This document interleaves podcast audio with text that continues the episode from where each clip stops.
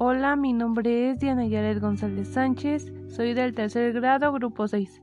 El día de hoy les voy a hablar acerca de cuáles son las características del aprendizaje significativo según David Ausbel. Este es un tipo de aprendizaje en que un estudiante asocia la información nueva con la que ya posee, reajustando y reconstruyendo ambas informaciones en este proceso.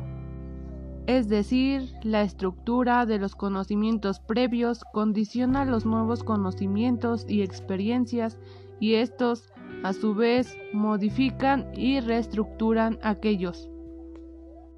Las características del aprendizaje significativo son los nuevos conocimientos se incorporan en forma sustantiva en la estructura cognitiva del alumno.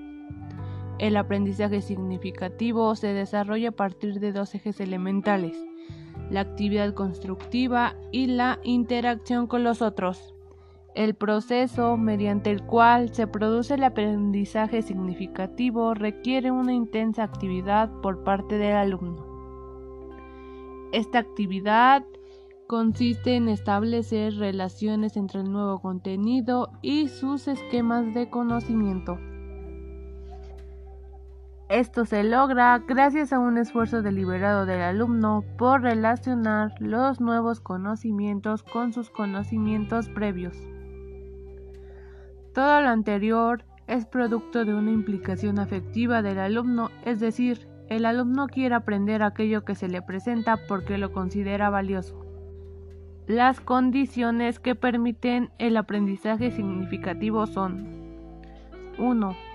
La nueva información debe relacionarse de modo no arbitrario y sustancial con lo que el alumno ya sabe. 2. Debe propiciarse una buena actitud, la disposición y motivación de los alumnos por aprender. 3. Emplear materiales y plantear situaciones de aprendizaje con significado.